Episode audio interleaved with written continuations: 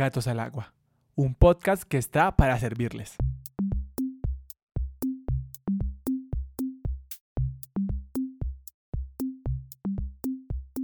Bienvenidos una vez más a Gatos al Agua, un espacio para hablar, debatir y aprender, un espacio para sumergirnos en la fe, porque cualquier lugar es el indicado para escuchar. Mi nombre es Andrés Castro y en la mesa de trabajo me acompaña Angélica Hurtado y Juan David Torres, en compañía de un invitado bastante carismático y especial. Y es que el equipo de Gatos al Agua tuvo que conectarse hasta España. Hasta España, tío. En búsqueda de un verdadero testimonio de servicio. Así que hoy contamos con la compañía de Jesús Cabello. Jesús, bienvenido a los micrófonos de Gatos al Agua. Muy buenas, ¿qué tal a todos? Eh, saludos desde España con estas, no sé si son siete horas de diferencia. Siete horas de diferencia. Es hartísimo, pero allá veo que está, o sea, estás iluminado. ¿Es porque está de día?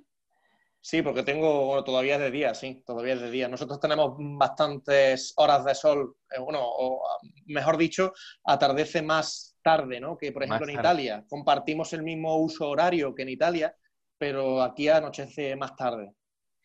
A, las 7 de la noche uno ya está en la cama. Mentiras, ¿no? no, hombre, en Italia, en Italia a las 5 de la tarde, 6, ya, ya está atardeciendo, ¿no? Y sin embargo aquí pues un poquito más tarde. Interesante, eso es chévere, tener más, más solecito. Sí, uno siente que el día le alcanza para más cosas. Claro, total. Nosotros que somos de la cultura del sol, ¿verdad? Del sol, del calor, de, de, la luz. ¿eh? Nosotros eh, en Londres no podríamos vivir, ¿verdad? Eso es horroroso. eso es. lluvia, lluvia eterna. Eso yo no lo soporto. Yo no lo soporto. No podría vivir en, en un sitio así. ¿eh? No, sí, no. no, tampoco, tampoco. Pues vamos acá, acá Colombia es. El, el clima es bastante variado. Eso sí, pues, ahorita está haciendo sol, pero está como, como nublado, entonces ahorita puede llover. Pues nada, Jesús, eh, un cantante católico, este, que pues lleva en este camino, chicos, por más de 15 años, y además es profesor de lengua, ¿me equivoco? De lengua y literatura. En, muchos, sitios la gente piensa que soy profesor de religión. No sé si que tiene. No, no, relacionan la literatura con, la música católica. Es profesor de religión. No, de religión no, de lengua y literatura. Sí, sí, sí. Ese es mi oficio, mi oficio y mi vocación es la música. Y es esposo y pues padre de familia. Bueno, pues no sé, eh, en orden de, de aparición ¿no? de los talentos, pues creo que que puedo decir, eh, sin riesgo de equivocarme, que soy hijo, hermano, esposo y padre, profesor de literatura y, hago música católica desde hace pues casi 20 años ya. ¿no? Y, bueno, todo surge a partir de una enfermedad. ¿eh? Yo de pequeño tuve leucemia y, y, bueno, yo no recuerdo nada de eso porque tenía 18 meses de vida, pero la experiencia de fe de mis padres marcó marcó a mi familia. Y, bueno, la curación de aquello pues, fue bastante milagroso. De hecho, los médicos pues, lo atribuyen a, bueno, los cambios de metabolismo de los niños que pueden, eh, que pueden ser eh, imprevisibles, pero eh, en las causas-efectos que se vivieron en mi casa y, todo, lo que, todo lo que vivieron mis padres en clave de fe, pues nos dan a entender que fue un milagro. Y, bueno, em, mi madre la, eh, tenía la preocupación de, no aceptar la voluntad de Dios, ¿no? Era demasiado, demasiado fuerte ver a un niño pequeño, pues malo, enfermo, ¿no? Sin embargo, desde, desde que me pusieron el tratamiento, fui un enfermo bastante atípico, porque no se me cayó el pelo con la quimioterapia, ni, ni perdía vitalidad. Pero bueno, los análisis decían que, que aquello iba muy mal, cada vez peor, ¿no? Y mm, en un momento ya de, total abandono, ¿no? Y, ya casi sin recursos, pues, mi madre cuenta que se derrumba en un momento de oración delante del sagrario y delante de una imagen de la Virgen y, su oración cambia, ¿no? Y dice algo así como, bueno, que, se cumpla tu voluntad, pero si se queda aquí, será para ti. Y bueno, eh, en cuestión de horas me repiten una analítica y, demuestran que la enfermedad está remitiendo, ¿no? Y tengo ya 36 años, ¿no? Claro. eso fue con cuatro años y con 36 años pues sigo contando la historia. Y yo pues, aunque parezca sorprendente, yo siempre he vivido ajeno a todo eso, hasta que a los 14 años mis hermanos, yo soy el pequeño de cuatro hermanos, mis hermanos me hicieron saber pues toda esta historia. Yo no la sabía, ¿no? No, recordaba prácticamente nada. Y en ese momento mi vida siento que se detiene y, cambia, cambia las, prioridades, ¿no? Y, me preocupo por qué, hago yo aquí, quién soy y, por qué Dios me ha dado una segunda oportunidad, porque también coincidió que conocía a, compañeros del hospital, ¿no? Eh, enfermos de lo mismo que yo, o de, problemas de corazón, o, que fueron muriendo. Y a otros tienen secuelas irreversibles y yo no tengo absolutamente nada.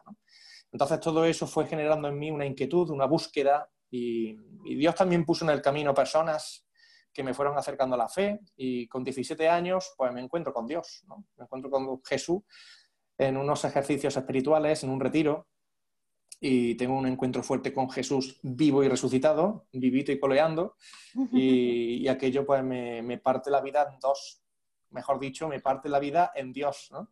Sí, en Dios. Y, hasta, y hasta hoy, y hasta hoy, ¿no? Ahí en medio se mete la música y se mete...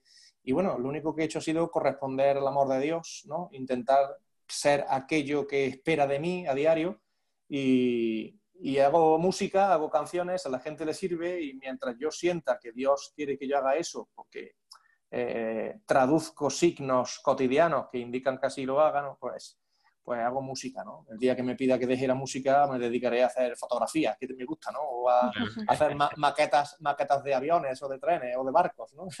De momento hago música católica y siento que hago un servicio, pues que lo entrego a Dios con, con, total agradecimiento. Tú, tú, está, tú dijiste que, que conociste esta historia a los 14 años, hasta los 14 años te contaron, o sea, tus hermanos te dijeron eso. Pero entonces tu niñez, ¿cómo, ¿cómo fue? ¿Fue una niñez normal? Bueno, yo es que mm, a mí me hicieron creer, con la mejor intención, que, todos los niños pasaban tiempo en el hospital y a todos los niños le pinchaban unas jeringuillas en la espalda y le, hacían análisis de sangre o de médula. Y yo crecí totalmente ajeno a todo eso. O sea, yo pensaba que todos los niños pasaban por ahí. No pasaban por eso. Sí, sí, sí, sí. No tengo ningún, ningún trauma, ningún recuerdo extraño. Alguno un poquito más desagradable, pero supongo que como todos, ¿no? Todos tenemos recuerdos desagradables de la infancia. Y sin embargo, pues, no sé, hay un momento en el que yo sé que estuve malillo, estuve malo, estuve enfermo, pero, pero, pero tampoco me preocupaba mucho, ¿no? No sabía tampoco la gravedad, no me preocupaba. Y en la adolescencia, que como sabéis, pues todo el mundo lucha por quién quiere ser y busca, ves, sus referentes y demás, ¿no? Pues en ese momento pues me, inunda la noticia. Yo creo que Dios me estaba cegando el entendimiento hasta ese momento, porque ese era el momento, eh, el pistoletazo de, salida eh, para una búsqueda que, sigo, que sigo, en, la que sigo estando, ¿no? Una búsqueda. El cristiano al final es una persona que no deja de buscar y, que, y que en ese movimiento de la búsqueda pues se encuentra con Dios, se encuentra con, los hermanos y siembra y, también pues goza adorando al Señor, ¿no? Y tiene momentos de caída, momentos de gracia. Es una búsqueda, un movimiento. Yo creo que ese fue el, primer antes y después, el caso de, saber lo de la enfermedad.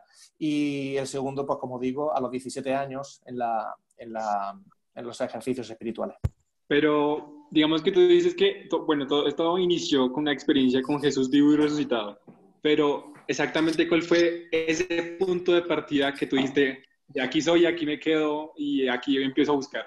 Bueno, como digo, soy, el primero fue la noticia de mi enfermedad y en segundo lugar ese, ese retiro ¿no? de, de, jóvenes en el que yo era más jovencito, yo tenía 17 años y la más joven después de mí tenía 22 o por ahí, ¿no? Entonces yo era pues, relativamente más pequeño, ¿no?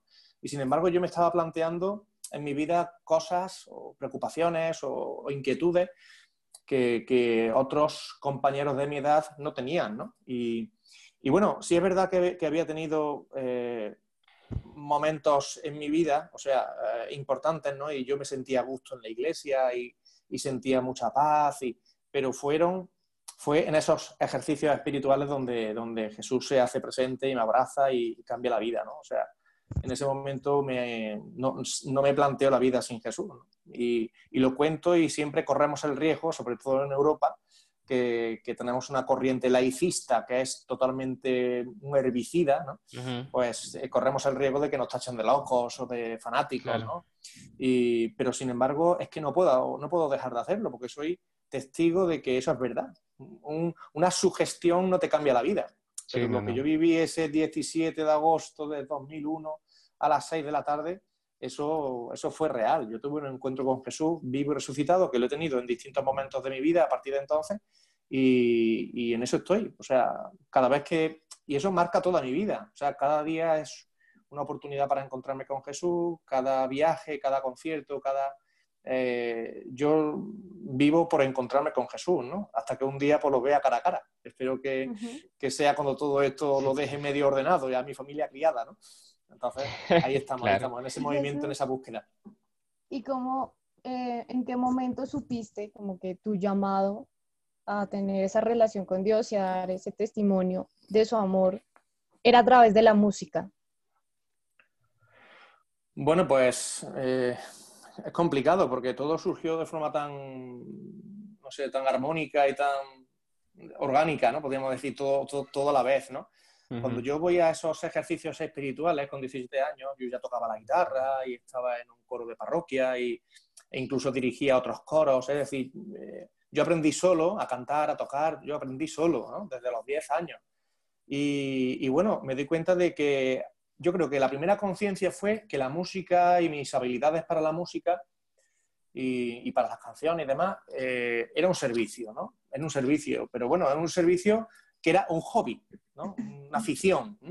Entonces pasa el tiempo y a partir de esos ejercicios espirituales, en esos ejercicios eh, empiezo a sentir la necesidad de componer, pero no será hasta el año siguiente, hasta los 18 años, que, conozco a la que actualmente es mi esposa. La conocí en esos ejercicios espirituales, en ese retiro, pero al año siguiente, ¿no? que fui, eh, repetí la experiencia varios, varios años consecutivos. Y, ahí entró todo, ¿no? Entró pues eh, la definición de la vocación personal, ¿no? De matrimonio y, las canciones me, me, arrollaron y ya empezaron a llegar composiciones, llegó la inspiración y bueno, empiezas grabando una pequeña maquetita en tu casa y la escuchan algunos amigos y, eso trasciende y lo escuchan otros y, y te motivas y grabas otra cosa y, hoy te invitan a cantar en un concierto pequeñito, una canción, y después te invitan a un concierto solo. Y bueno, poco a poco te vas dando cuenta que eso va creciendo sin ninguna intención. ¿no? Es verdad que me gustaba y demás, pero, pero yo no tenía en mi pensamiento mm, dedicarme a la música, de verdad lo digo, de corazón, ¿no? Yo no, no, no tenía pensado eso. Pero sin embargo, ya pues cuando, cuando se van intensificando los conciertos o, o la música trasciende y empieza a recibir mensajes de mucha gente, ¿no? Que te cuenta por lo que ha servido una canción o lo que le ha servido un concierto o el testimonio, pues ya una reflexión conjunta entre mi esposa y yo, pues eh, llegó a la conclusión de que esto no era ni un servicio mm, que uno hace a unas horas determinadas, ni una afición. ¿eh? Esto era una vocación y Dios quiere pues que esto dé fruto y se multiplique. Eso lo tenía yo clarísimo. Entonces, en ese momento en el que nos sentamos los dos y a, propósito de, haber recibido un mensaje de una persona que, bueno, su marido se había ido de casa, eh, la había dejado con dos niñas y esta mujer pues tenía pues intenciones suicidas, ¿no?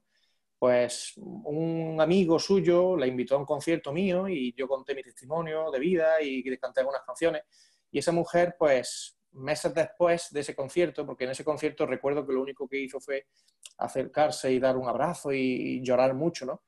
Meses después, pues coincidimos en otro sitio y le confesó a mi, a mi mujer que, que, mi música, pues la había puesto Dios en su vida como una banda sonora de un volver a nacer, ¿no? Entonces, cuando mi mujer me cuenta esto entre lágrimas y, y yo me, no sé, uno ya es consciente de que esto no es suyo y de que esto es una responsabilidad y que a esto hay que dedicarle un tiempo y que, y que hay que hacerlo bien y que entregarlo de, la mejor forma, ¿no? Y bueno, eh, traduciendo los signos cada día. O sea, siento que tengo que grabar un disco, lo siento. Bueno, señor, voy a intentar la primera canción a ver cómo sale. Y sale una, otra, otra, pom, pom, pom, pom, pom, y todo, todo fluye, ¿no? Y bueno, ahí estamos, ¿no? Estamos traduciendo todos los días.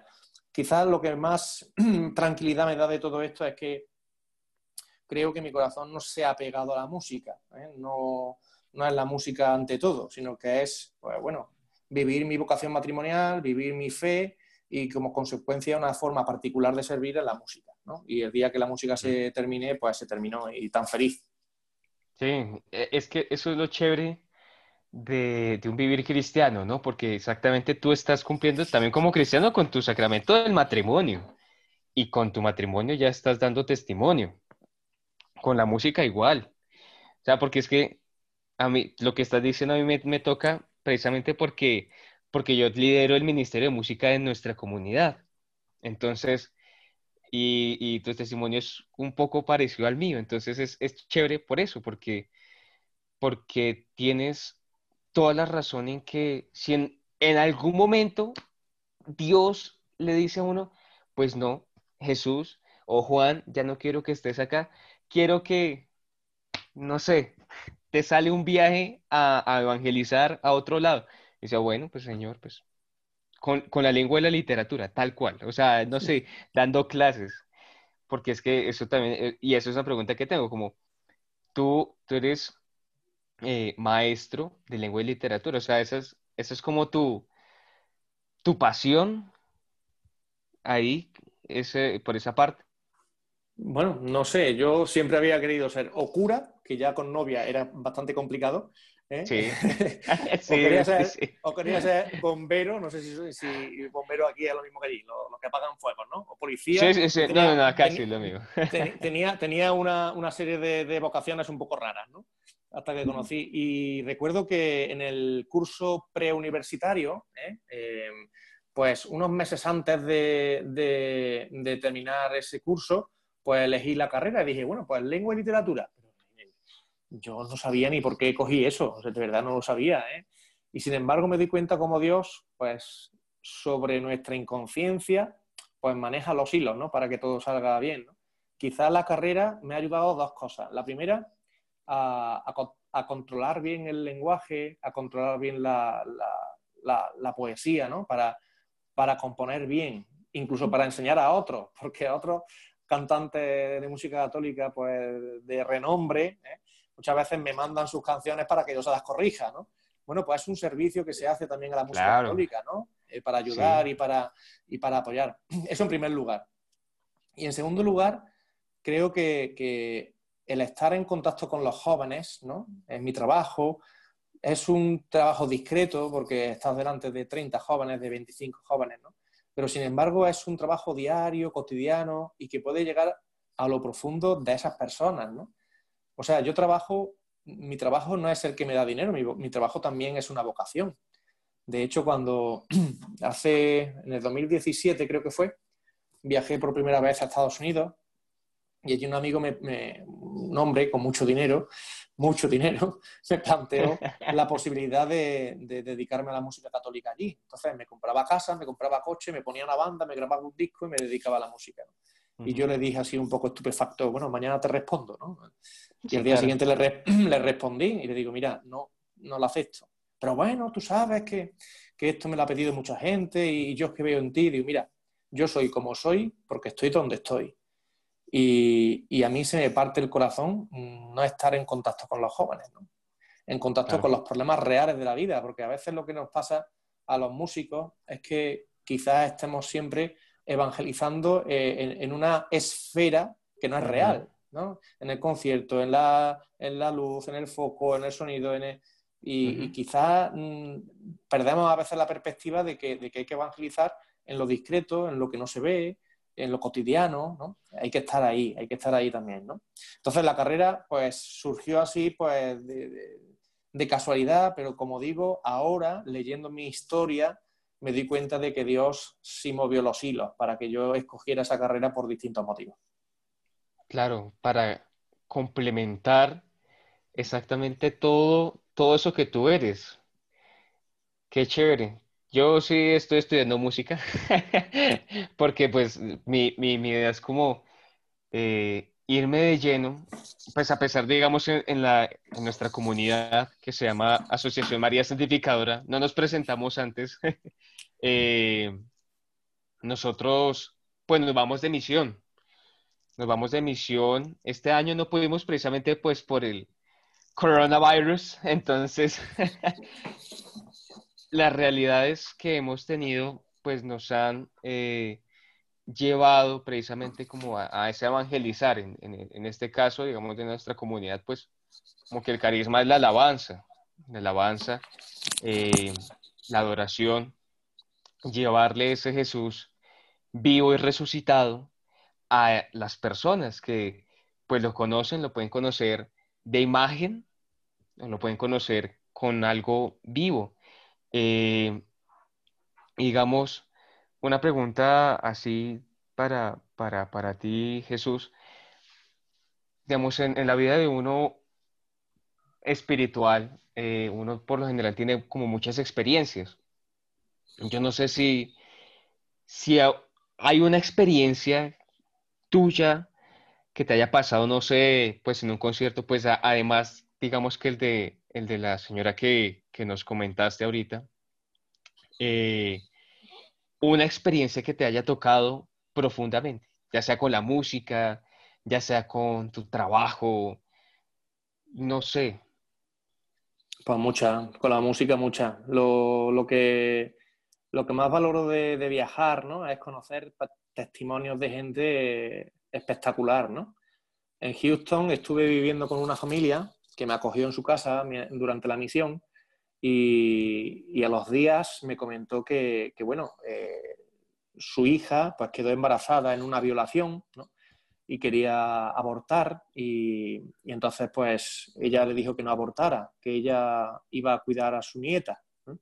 Entonces, eh, esta mujer, que tenía unos 50 y muchos años, pues iba siempre con, con, una niña. Y entonces hasta que me contó que esa niña era su nieta y que la cuidaba ella porque su hija estaba estudiando en la universidad y no podía cuidarla y además se había hecho ella responsable de, esa niña, ¿no? Y como contaba que ella ha tenido, tenía, tuvo que perdonar a ese violador para, poder seguir viviendo y pues, poder seguir comulgando en paz, ¿no? Es un testimonio tremendo. También he tocado varias veces en la cárcel, en los centros penitenciarios y, y ahí también hay historias pues, profundas, ¿no? Y, Hace poco también estuve en, un, centro de menores, un reformatorio. y, bueno, aquello fue espectacular porque, porque cuando eres capaz, o Dios te da la oportunidad de ser capaz de, tocar el corazón de esos jóvenes y después se acercan y te abrazan llorando, y, porque quizás nadie los ha abrazado nunca, ¿no? Sin ningún tipo de interés, ¿no? Es tremendo, ¿no? Es tremendo. La verdad es que experiencias, una no, cientos, cientos. También experiencias de gente, de conciertos muy, muy, muy minoritarios, ¿no? De que hay un salón de actos grandísimo y solamente van 10 personas y, tú entras en, en, conflicto contigo mismo y dices, ah, es que yo no quiero estar aquí. Y sin embargo sale una vocación de ahí, ¿no? Sale un sacerdote o sale una religiosa. De eso también tengo, tengo un montón.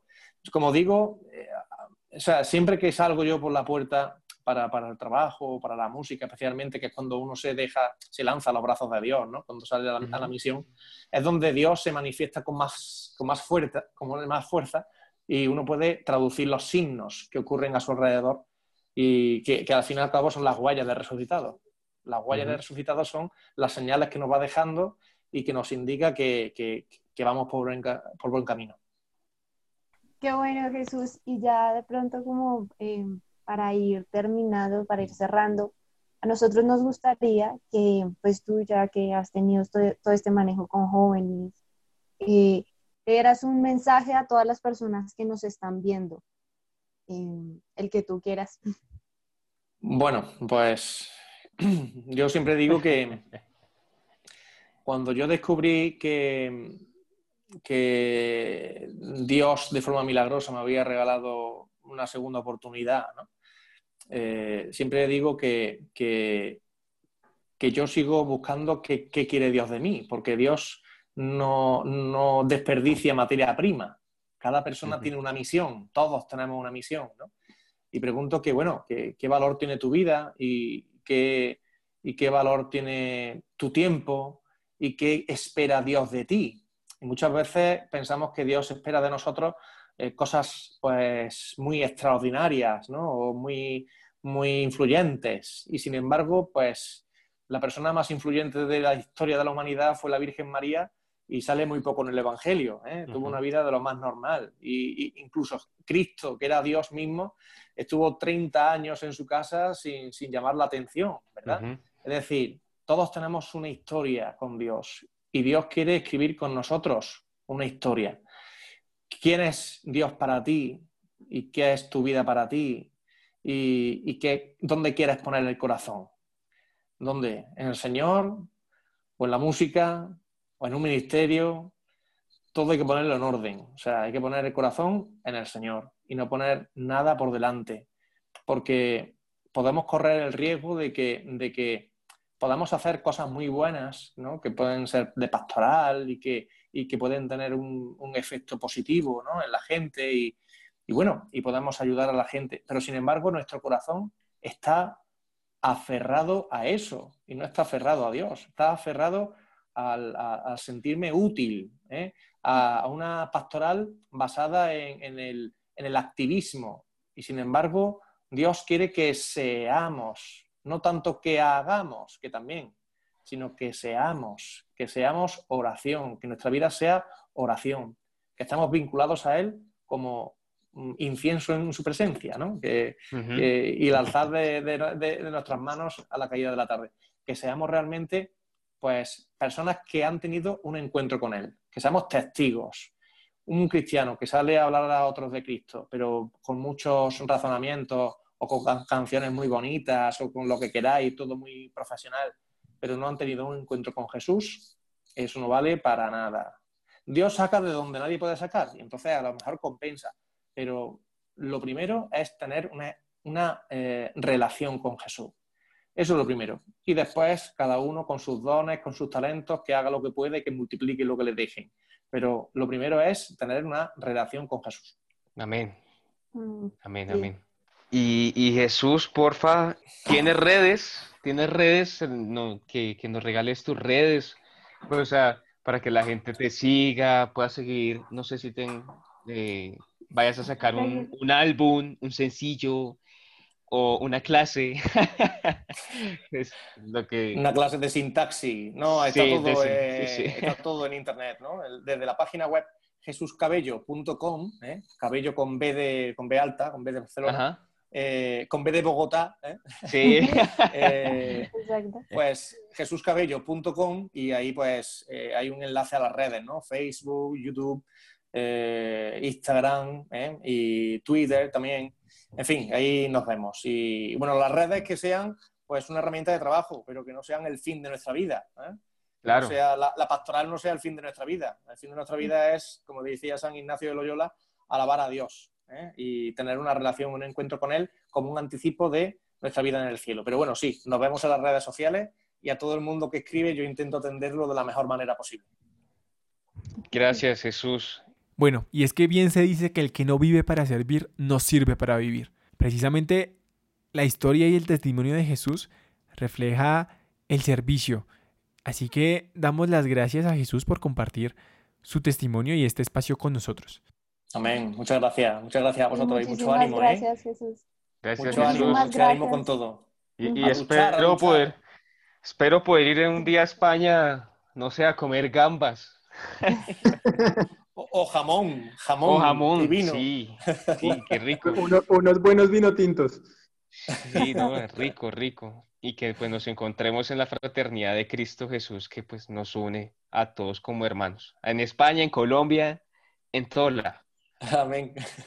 Lo más cerca de Colombia que he estado ha sido en Panamá. En Panamá estuve ah, en julio del año pasado y estuve, nada, estuve con gente de Colombia, por cierto, pero no estuve en Colombia. No, bueno, no, pues súper bienvenido cuando quieras cuasi, venir Cuasi Colombia, eso es cuasi Colombia. te vamos a recibir con los brazos abiertos. Eh, siempre para nosotros es un honor que personas como tú, que se mantienen en la lucha, de verdad, de, de servirle a Dios completamente con sus dones, no buscando otras cosas, de pronto la fama o lo que eso puede generar, sino siempre en pro de Dios, es es una luz en el mundo, es una luz también para nosotros, un ejemplo. Entonces, muchísimas gracias y siempre súper bienvenido. Nada, muchas gracias. El próximo disco, que espero estrenarlo dentro de unas semanitas, ¿eh? y ya ha salido algún sencillo en iTunes, ¿eh? Eh, íntegramente lo estoy grabando en Bogotá. ¡Ay, perfecto! Así que tiene, tiene, sello, tiene sello colombiano, sí. ¡Qué chévere! Muy bien. El productor es venezolano, pero, pero está en Bogotá. Ah, bueno, entonces vamos a estar súper pendientes de cuando salga. Lastimosamente, el tiempo se nos ha acabado y les agradecemos a todos ustedes por darle play a este episodio. Les recordamos que si quieren seguirnos en nuestras redes sociales, nos pueden encontrar en Facebook, en Instagram, en YouTube como Jóvenes AMS. La forma más sencilla que tiene para ayudarnos es compartiendo todo este contenido. Así que compártalo con su mamá, con su primo, con su tío, con la persona que usted quiera, que lo estaremos reposteando. Este contenido es llevado a todos ustedes por Jams. No siendo más, damos por terminado este episodio. Mi nombre es Andrés Castro y estuve en compañía de Angélica Hurtado, Juan David Torres y Jesús Cabello. Y esto fue Gatos al Agua. Gracias por sumergirse con nosotros. Chao, gracias. Dios los bendiga. Digo, no me atrevo a salirme, como